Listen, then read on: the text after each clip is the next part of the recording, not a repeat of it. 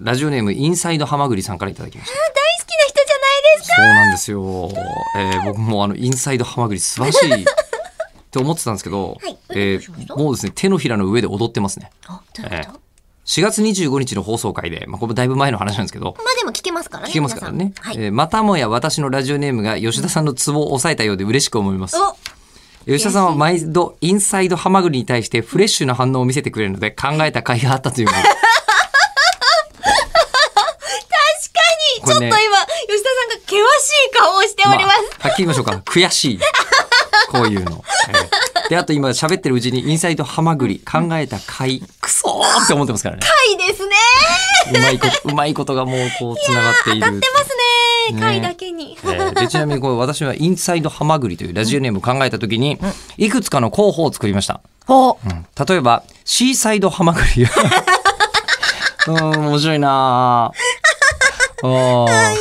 ーいいですよね、シーサイドハマグリ。 ちょっとなんかこうメルヘンな感じしますね急まんまでにねすけどね。でも学生プロレスの選手とかいそうだよね。あシーサイドハマグリーいそうえもしくえうは、んあの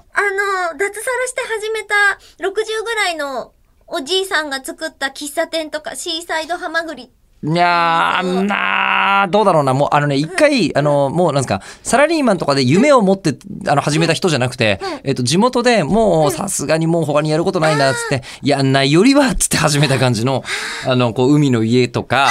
いいシーサイドハマグリ、ねシーサイドハマグリうんあーいいでぐらすいのね味わいですね。ちなみにえ私はその路線でピザ屋さんになりたいですえどういう、どういうことですかでもやることないしなーってなってピザを焼くっていうで、そういうで、名前はんいやもう全然まだ決めてないまあそれもシーサイドハマグリでいいぐらいですやだーうんえーもしくはですね、はいえーベイサイドハマグ リ、うんえーアップサイドハマグリ、えーであのハマグリという単語と、サイドという単語はなぜか親和性が高 い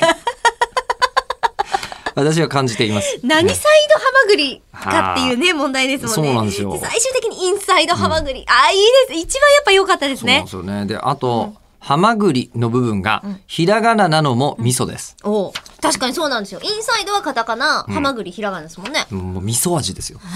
さらに美味しそうさらにうわハマグハマグリの味噌汁やりたいいな、えーで余談ですがはい貝類ではホタテ以外はあまり好きではありま